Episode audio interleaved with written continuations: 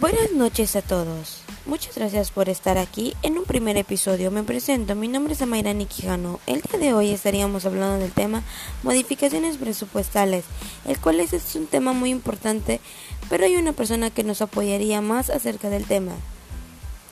Me permito presentarles a una invitada especial. Su nombre es la licenciada Araceli Guadalupe Domínguez Cabrera. Ella es la encargada del presupuesto del estado de Yucatán. Ella nos estaría apoyando con una pequeña entrevista con respecto al tema. Buenas noches, me da mucho gusto que me hayan invitado.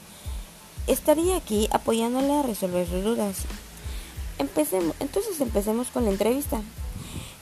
¿Cuál es el fundamento legal para realizar las modificaciones presupuestales?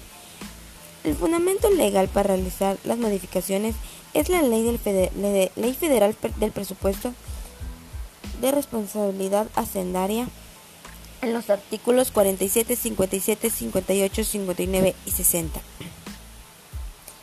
¿En qué consisten las modificaciones presupuestales?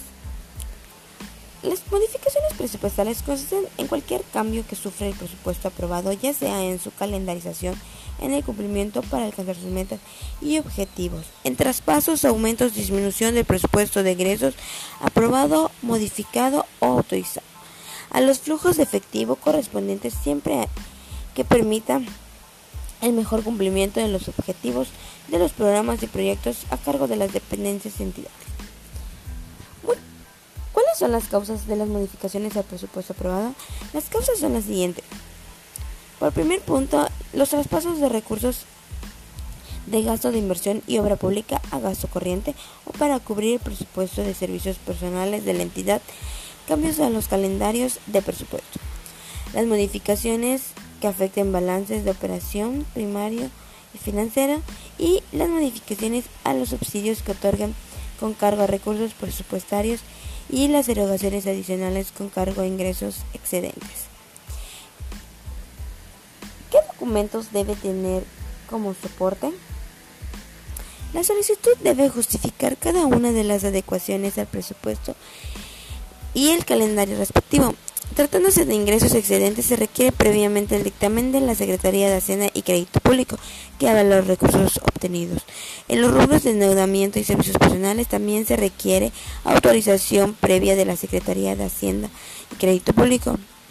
Y en cualquier caso, la Secretaría de Hacienda y Crédito Público requiere información adicional para completar este trámite. Bueno, como ya escuchamos lo que nos comenta la licenciada, el tema es de gran importancia y gracias a su información ahora ya tenemos un poco más de información y esperemos que, nos, que les haya sido útil. Muchas gracias por haberme invitado, me dio mucho gusto haber estado con ustedes y haberlos apoyado. Espero que esta información sí les apoye en un futuro. Les agradezco mucho por haber estado con nosotros y haber escuchado. Les esperamos en un próximo episodio con nuevos temas y con más invitados. Se les manda muchos saludos y que pasen buenas noches.